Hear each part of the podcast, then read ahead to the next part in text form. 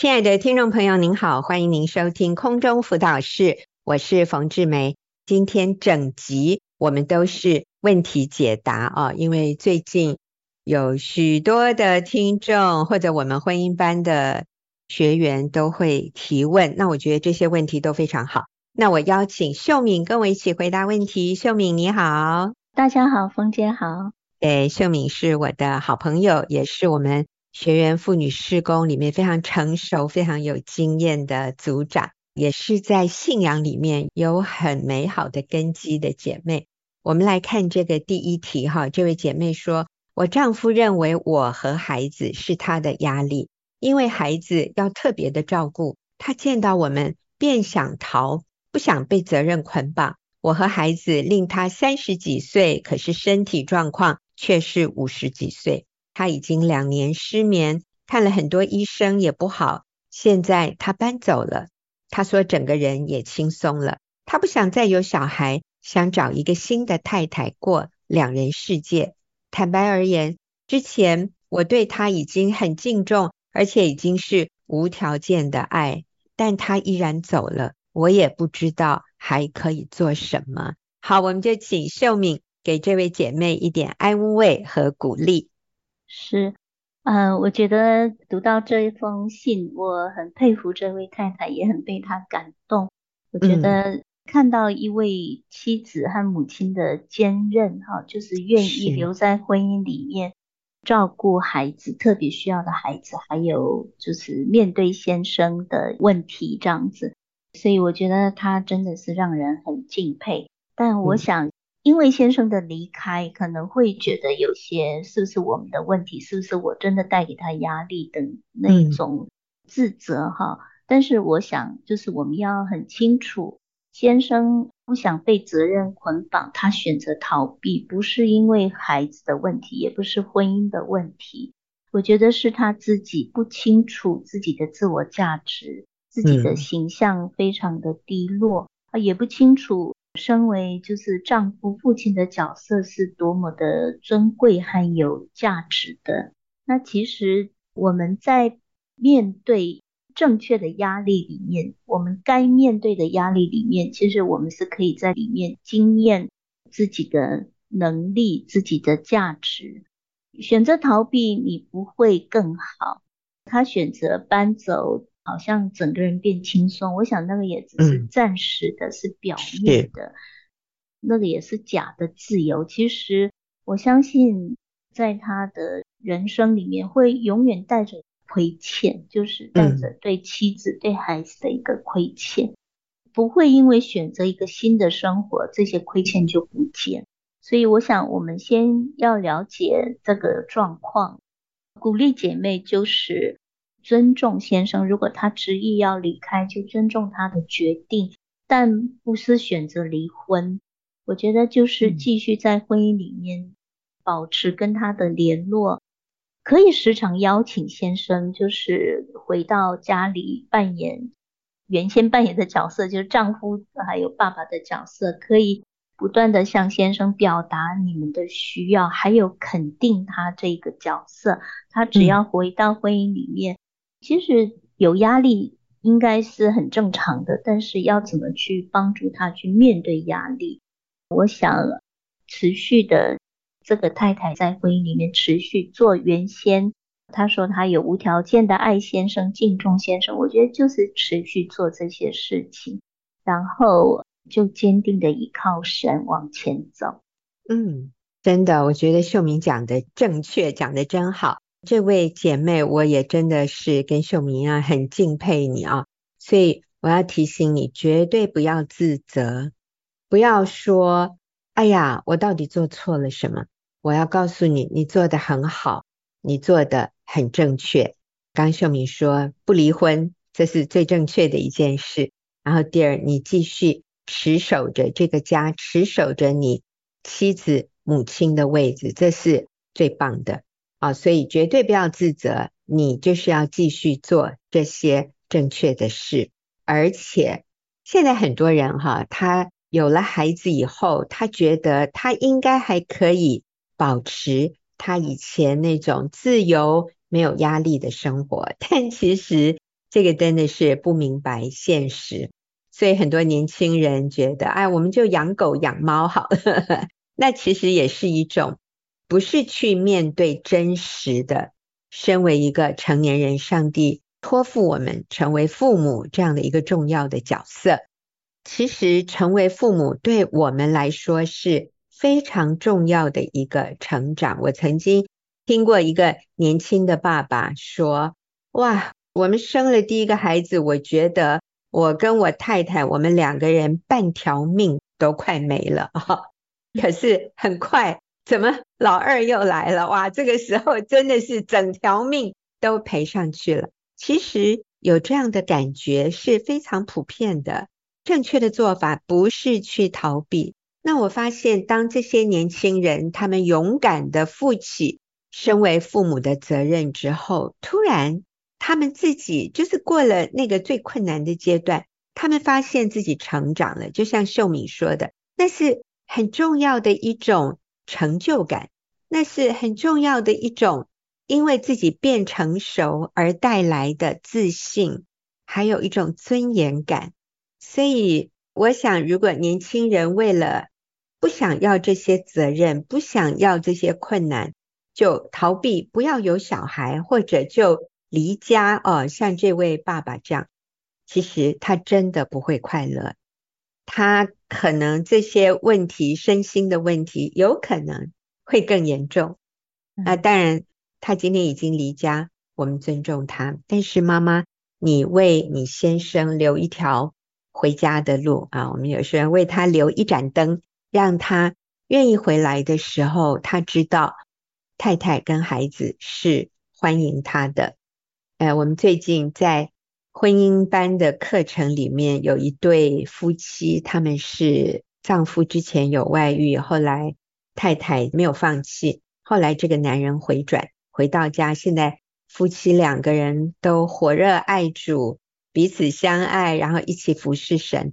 我就问了这位弟兄一个问题，我说是什么关键让你从外遇中回转，然后最后回到家里？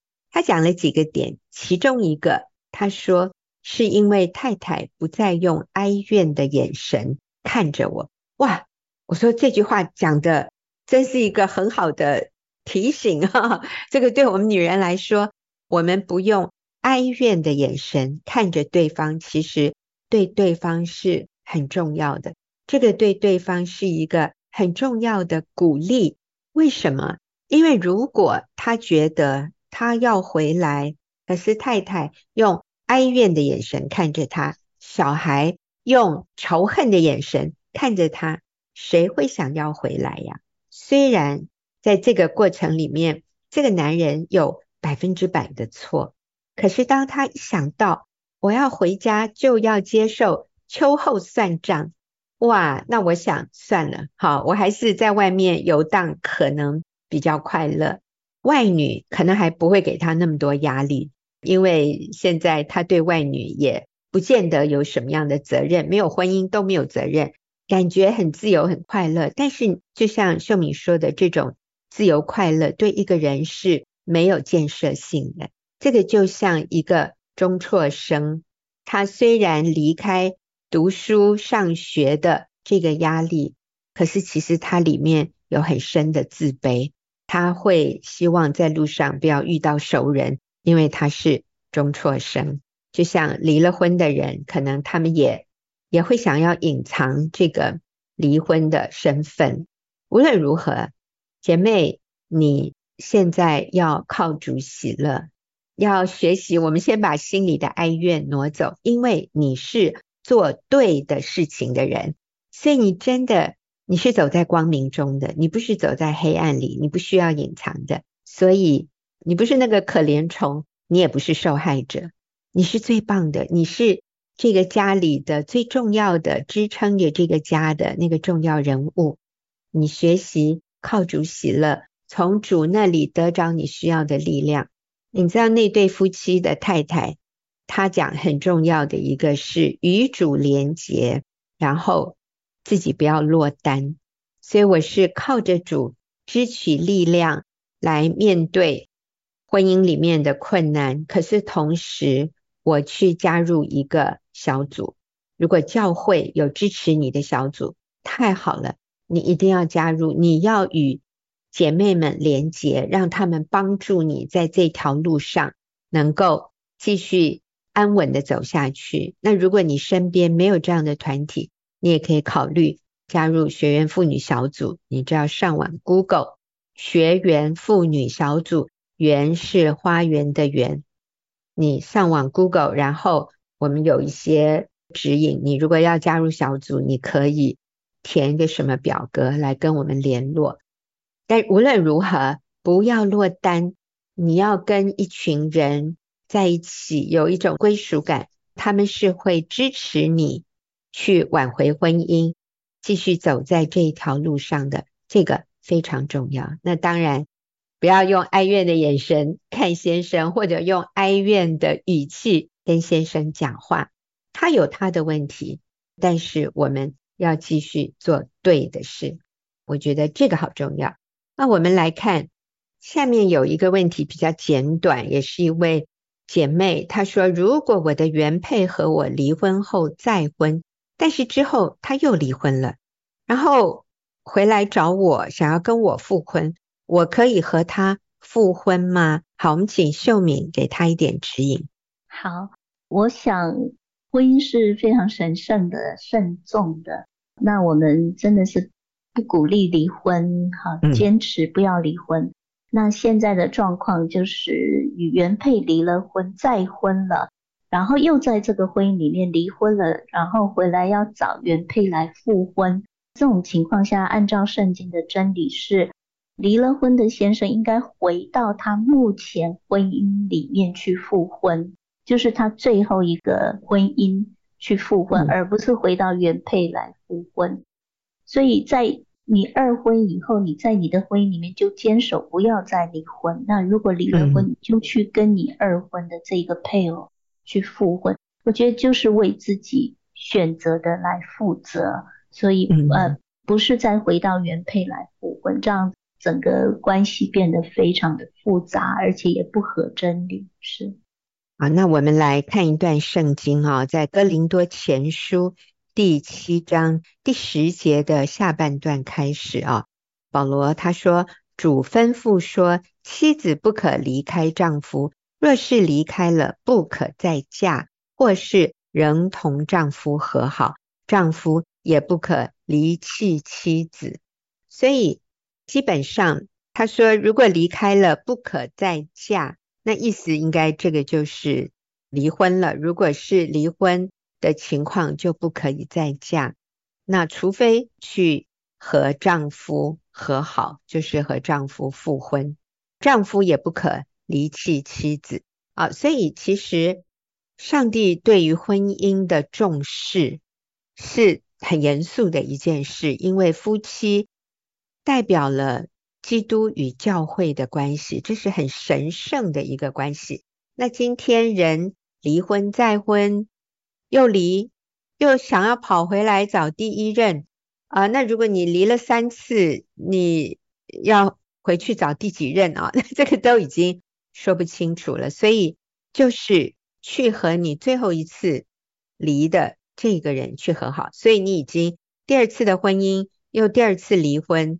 要跟谁复婚呢？就跟第二次的这一个配偶去复婚。我们现在不是说谁比较好，谁比较合适你，可能在你的感觉上，你会觉得哦，好像还是第一个比较好，第一个比较合适。可这个已经不是重点，重点是你最后和谁立了盟约，那个婚姻的盟约，你是跟第二任，那你破坏了这个盟约，你。就要去跟第二任的复合。你说，那我什么时候可以回去跟我的第一任复合呢？可以啊，那就是第二任如果死了，因为只有死亡可以结束婚姻。那你要再回去跟第一任，这是你可以考虑的。否则的话，应该优先的是跟最后一次你跟他解除婚约的那一个人去复婚。好，我们休息一会儿，等下看下一题。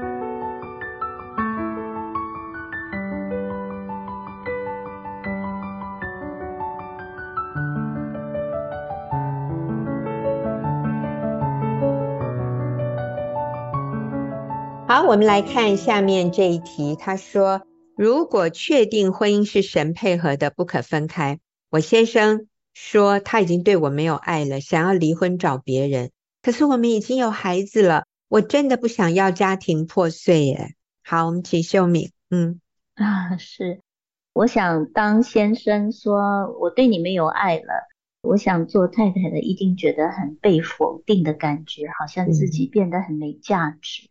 嗯、但我要说哈，先生说没有爱，他要找一个新的人，我相信他也会再碰到一个没有爱的情况，所以这个跟太太。有没有好像吸引他？有没有让他觉得有爱的感觉无关？其实这是一个很不合真理、很不负责任的一个说法哈。所以我想鼓励这位姐妹，对，不仅是有了孩子，所以我们不能离婚。其实就算没有孩子，也已经进入婚姻里面，就是一个盟约。你知道那个盟约是多么的尊贵，多么的重要，是一个无条件的。所以，不管有没有孩子，我觉得就是守在婚姻里面不离不弃。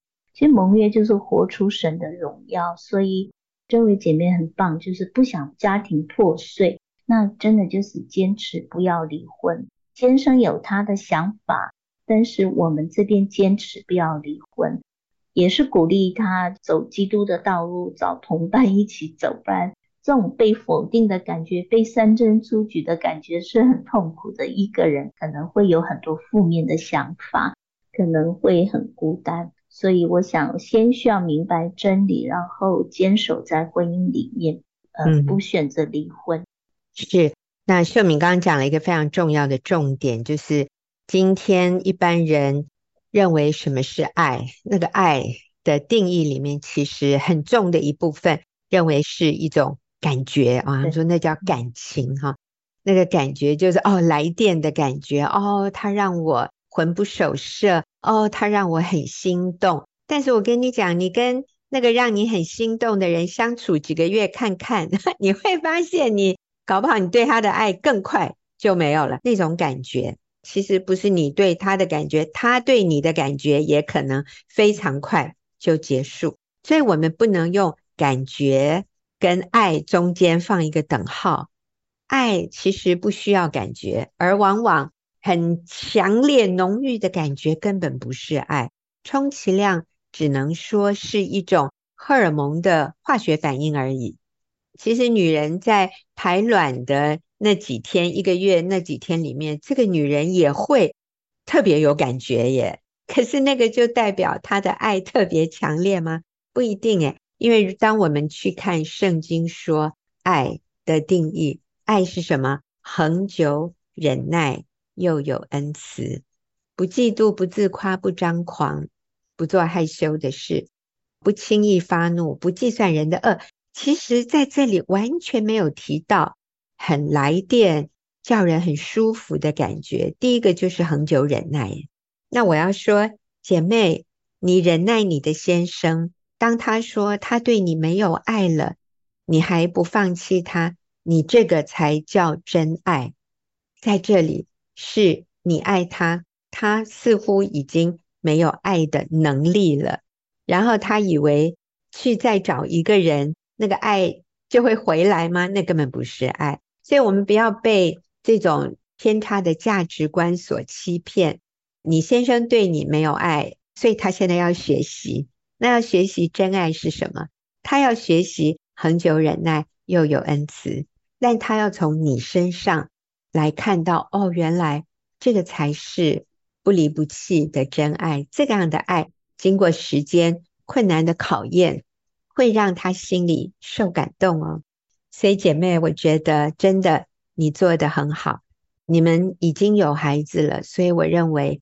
你也是在给你的孩子做一个非常重要的榜样，要让孩子看到，即便婚姻里面有一个人他没有做到他该做的，但是另外一个人仍然不离不弃、不放弃，愿意继续做对的事。我觉得这是我们可以给孩子最重要的一个榜样。诶，我突然想到，我们有一个姐妹啊，她的女儿已经成年了。她有一次就跟妈妈讲，她说：“妈妈，你知道吗？当我现在遇到任何困难，我的脑子里就会浮现出三个字。”她妈妈说：“哪三个字啊？”这个女儿就某某某，她就把她妈妈的名字讲出来。她说：“当我遇到很大的困难，或者当我遇到困难的时候，我的脑子里就会浮现出妈妈你的名字。为什么？因为我想，连我妈妈遇到这么大的婚姻困难，哈，因为他们家里的这个爸爸也是有非常多的状况，也是离家，也是外遇，然后也是要离婚。可是他说：‘妈妈，我我看到你遇到那么大的困难，你都愿意去面对，然后你都没有对爸爸苦读恼恨，你都没有放弃，所以。’我就会跟我自己说，如果连我妈妈都没有放弃，我这个困难算什么？女儿说，我所遇到的困难跟我妈遇到的困难哪能相比呀？如果我妈妈可以做到，我也可以做到。哦，所以我们在给孩子做非常好的榜样。好，那我们来看下一个问题。这个问题是，请问分居了，那要如何实际的？顺服与敬重配偶呢？我想这是一位女士问的啊、真好诶。嗯，是对，好像没有住在一起，好像很难去行出顺服与敬重配偶哈。那我觉得其实基本上顺服敬重配偶是一个生命的态度，而不是一个方法方式或者是一个行为而已这样子，所以。我觉得这位姐妹很棒，你有想要去顺服、敬重配偶，带着这种态度，带着这种信念，我相信你祷告求神给你机会，一定是有方法的。我有个姐妹哈，先生就是搬离离家，然后她就是愿意主动的跟先生联络，说我今天去看你。有些时候她先生不让她看。那她就在门口等，就是她就想尽办法靠近先生。有些时候进到先生家里，先生就完全不理她，就做自己的事，完全把她当空气。可是她就是愿意默默的坐在那里望着先生，我觉得很了不起。我觉得那个里面的信念对他就是主动的愿意去做他该做的。还有就是有些时候那个分居可能。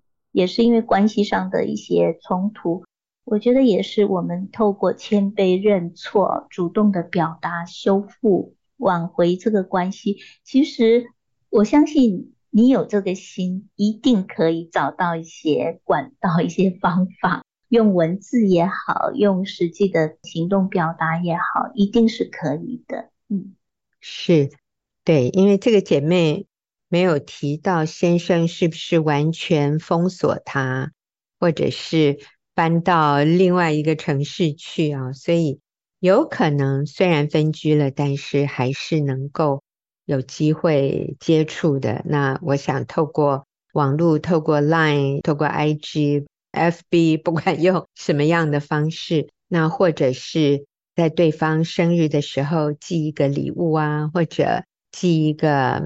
卡片呐、啊，或者有的人就会送东西到先生的办公室。当然，我们不用每天做，可是你就是过一阵子表达一下，过一阵子表达一下。像我们有一个姐妹，她就是打电话，那先生接就接，如果先生不接也没关系哈，但是不用夺命连环扣哈。我们说，我们就是过一阵子表达一下。我想重要的是让先生知道，你这边对他的门仍然是敞开的，你这边对他仍然是善意的。我想有这样的一个表达是很重要的。好，那我们休息一会儿啊，等下再来看下面的问题。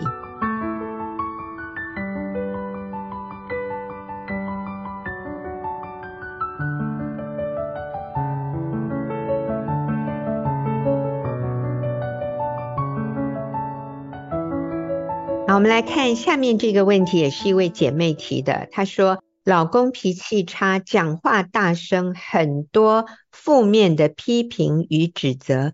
我不敢正眼看他，心里也惧怕。要怎么样才能改变自己的惧怕呢？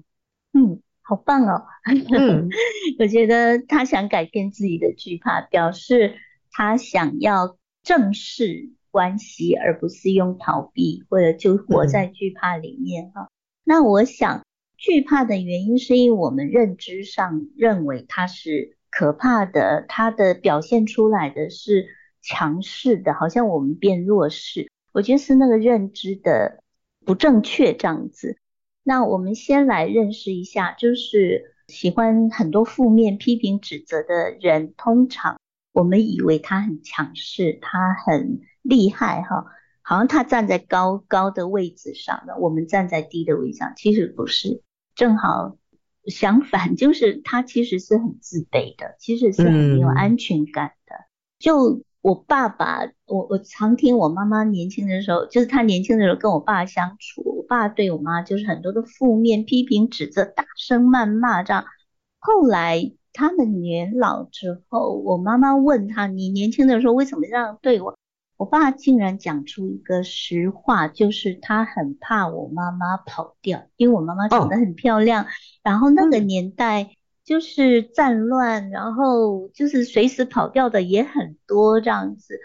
我觉得是我爸里面没有安全感，他想要透过这些来掌控，好像透过这些来证明自己是强大的。那其实他不明白自己的价值。那我另外一位姐妹也是这样，她先生也是对她很多的讽刺，很多的调侃这样子，特别拿她的信仰来就是开玩笑。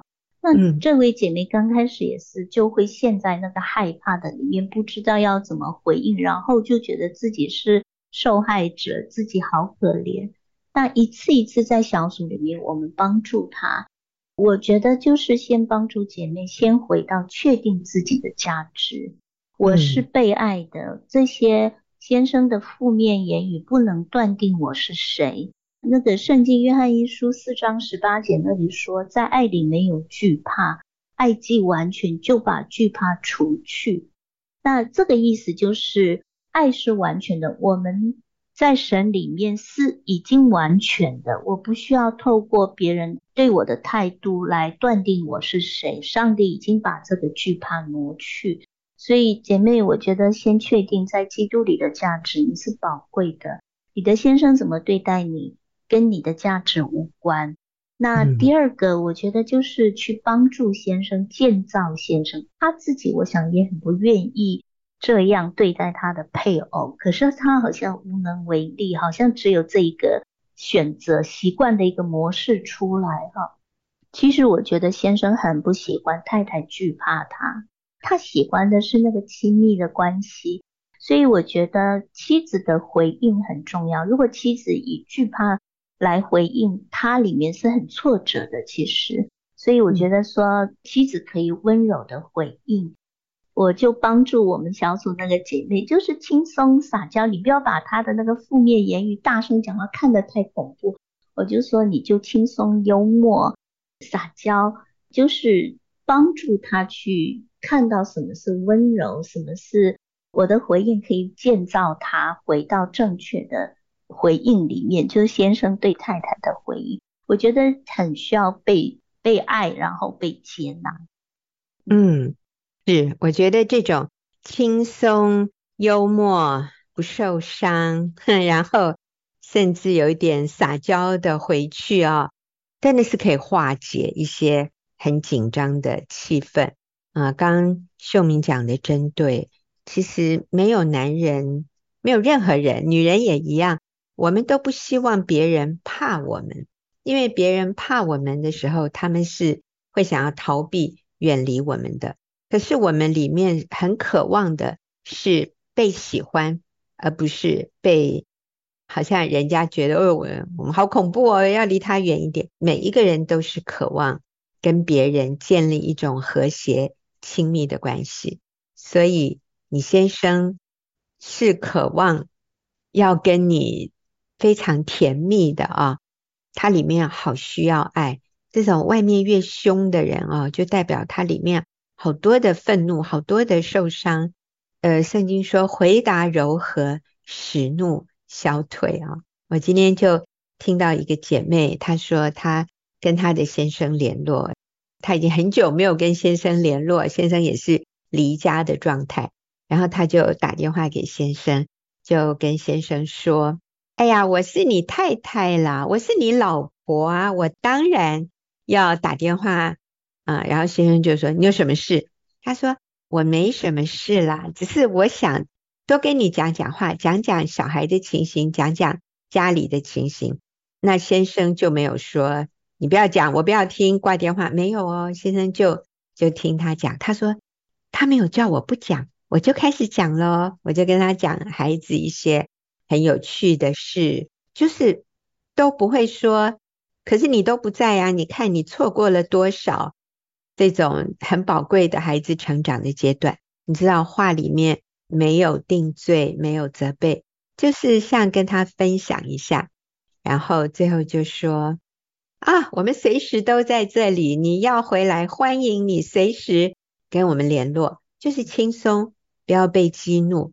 那这个当然，我们平时心里就要做好准备，可以跟先生有互动的时候，我们就轻松。开心，然后我们自己里面要健康，像秀敏说的，不要被激怒，我们不要受伤，我们要知道自己是很宝贵的。先生需要的是你接纳他，你包容他，你不被他伤害，你能够包容他的软弱。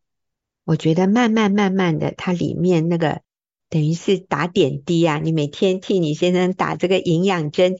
一滴一滴的打进去，我觉得他对你就有安全感，他就觉得怎么跟你在一起这么舒服，跟你在一起你不会挑剔他耶。我觉得让你先生里面的一些怒气，还有一些伤害得到医治，就是绝对可能的。不过真的就是需要时间，所以姐妹你做的真好。好，我们休息一会儿啊，下面啊继续要回答问题。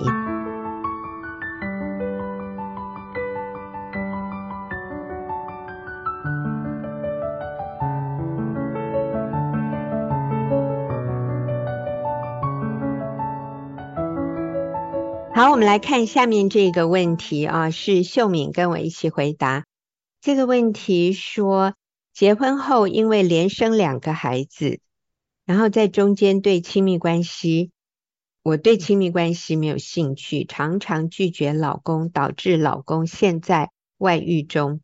那我现在努力想要恢复亲密关系，可是老公都会非常愤怒，不希望我靠近他。复合之路感觉非常遥远，怎么办？因为外女现在可以满足她的需求，她会不会就更回不来了？因为我们连肢体接触都没有办法。好，秀敏，第一个我觉得这个姐妹好谦卑哦，她愿意承认是她自己疏忽了先生的亲密性关系上面的需要。那，嗯，但她现在很想挽回，可是。听他这样讲，好像先生已经有外遇了。那我们可以怎么鼓励他？嗯，嗯，是，我相信这位姐妹已经跟先生道歉认错过。嗯，那所以我想真是不容易。我相信神也是有恩典怜悯的哈。所以第一个，我觉得就是先了解先生的反应是受伤，可能他里面受了。之前被拒绝的很大的那个受伤感这样子，那我想这个需要时间，所以我想就是尊重先生现在不想被碰，被太太、嗯、呃就是有亲密性关系这样，真的是需要给他时间。那很可能太太会觉得说，我都已经道歉认错了，你为什么还这样对我？那我想我们就把这样的心放下来，不要有受害者或苦读的心。就是尊重他的意愿，还有就是，我觉得我们听过一些，有一个姐妹，我记得很久很久以前她的分享里面，我觉得她做得很好，就是类似这样的情况哦，跟先生有类似这种情况，那她就从是一个漫长的过程没错，但是她就从刚开始就跟先生坐在同一张沙发上看电视开始这样子。嗯，他先生不准他靠近，然后慢慢的他就会靠近先生。每一次他都会问先生：“我可以碰你吗？”先生刚开始当然说不要什么，就是一直每一次每一次。呃，我们说那个滴水穿石哈，我觉得先生的心也会柔软下来。后来他先生愿意让他搭肩，就是把手放在肩膀上，嗯、那后来就更一步一步的，那个真的是很长的时间。但是我觉得，就是只要在婚姻里面不离婚。不用离婚来解决，只要在婚姻里面，我觉得就是姐妹持续的表达，然后学习祷告，等候神。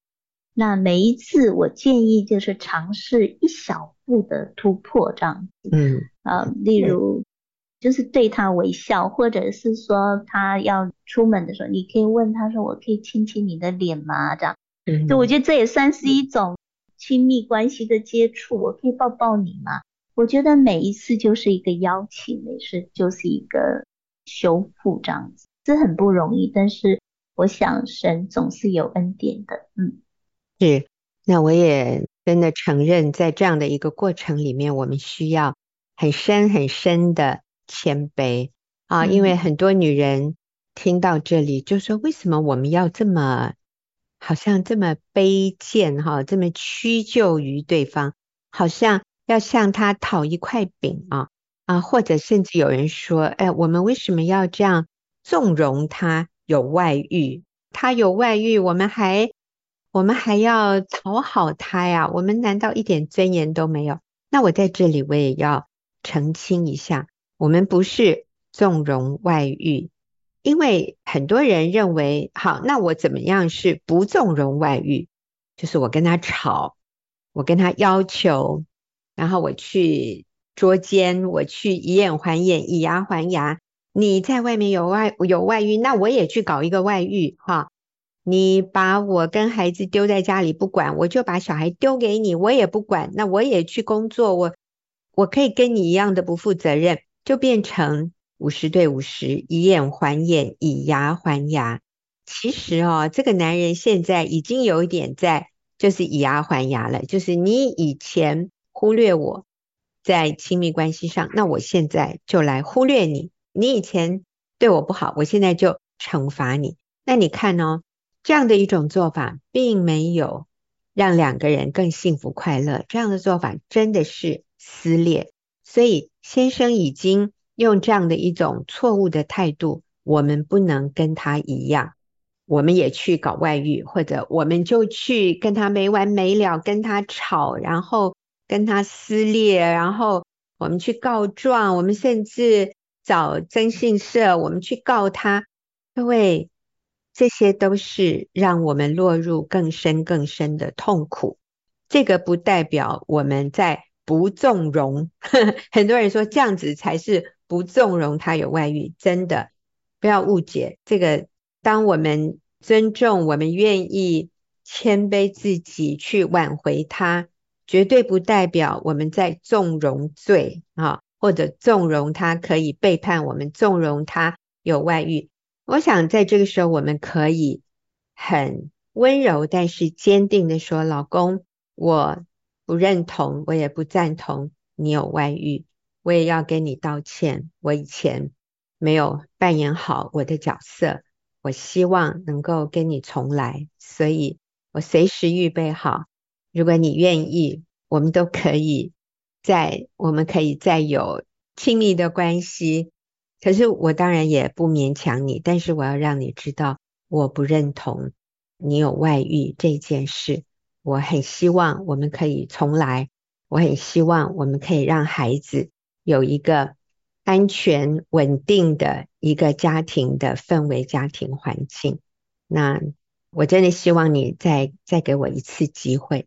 好那各位，我要说，要能够这样讲，要能够这样做，是需要基督在我们的里面，让我们可以谦卑而不自卑。好，这个绝对不是我很卑下，我很卑贱，不是，这是一个很确认自我价值，在基督里有安全感的女人才能说的话，才能做得到的。所以，我们也是来与主耶稣连结，然后我们与有相同信念的姐妹啊，在主里，我们可以一起走这条路，是非常重要的。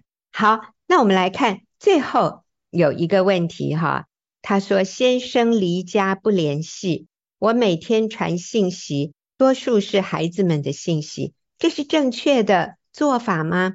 我也经常发只对先生的爱的讯息，所以除了小孩的讯息、小孩的近况，我也发我很爱先生的讯息。可是他已经离家了，他不跟我联系了，怎么办？秀敏，嗯，是，真是正确的，我觉得很棒。这位姐妹继续做该做的。那我觉得保持这个联系非常重要。即便看起来好像你丢出去的东西他都不回应、不联系，但是呃，你继续做这件事情是非常重要的。嗯，就像说今天有一个人昏迷在床上，那个点滴继续打，看起来好像没反应，可是对他是非常重要的。那我想那个不放手、不松手的那个联系，其实就是在拯救他。的一个过程，这样子。我记得有一位先生，他在教会里面出来做见证，一位弟兄哈，就是他自己外遇，但是他就讲到那个时候，他的太太说，哎，其实我觉得每次听到这边我就很感动。他的太太说，我是一只手被神拉着，然后另外一只手是拉着我的先生不放手。嗯，那我就想到，神绝对不会放这个太太的手，那我们也绝对不会放先生的手，所以这些爱的简讯，有关孩子的讯息，继续发，其实对先生是好的，让他记得他还有一个家，还有孩子，还有太太。姐妹，我要说，爱是恒久忍耐，那个忍耐。我自己的解读里面是那个承担，就是上帝给我们那个生命的容量，可以去承担。呃，先生虽然离家不联系，但是我们可以靠着主持续做对的事情，向先生持续表达爱。对，那嗯、呃，有一天，我相信这些所做出去的事会带着果效回来的。是，嗯，所以真的，圣经说我们。我们所盼望的不是所见的，我们盼望的是所不见的，就是看不见的，那就是未来。上帝因为我们现在凭信心顺服、谦卑做我们该做的事，在未来有一天，上帝要回应我们的祷告，回应我们现在所种的啊，我们将来要收成。所以农夫要有收成，那个都不是今天种下去。明天就看得到的，都是需要等待一个过程。我们有的时候去郊外就看到那个稻田，哦，最近在插秧了，哦，最近你看那个那个稻慢慢长高了，哦，颜色好美哦。啊，过一阵子再去看，哦，长更高，要几个月以后，两三个月吗？哈，我也不太清楚，反正不是几个礼拜哦，是几个月。哇，那个稻米才长出来，然后才能够收割。我想农夫对这种事情是非常清楚的，所以我们也需要知道，我们所栽种的一定会有收成。我们做我们所能做的，然后我们就把那个收成交托给主。所以姐妹，你做得非常好。好，我们谢谢这么多朋友提出问题，我们也谢谢秀敏跟我一起回答。也谢谢听众朋友的收听，我们就下个礼拜再会。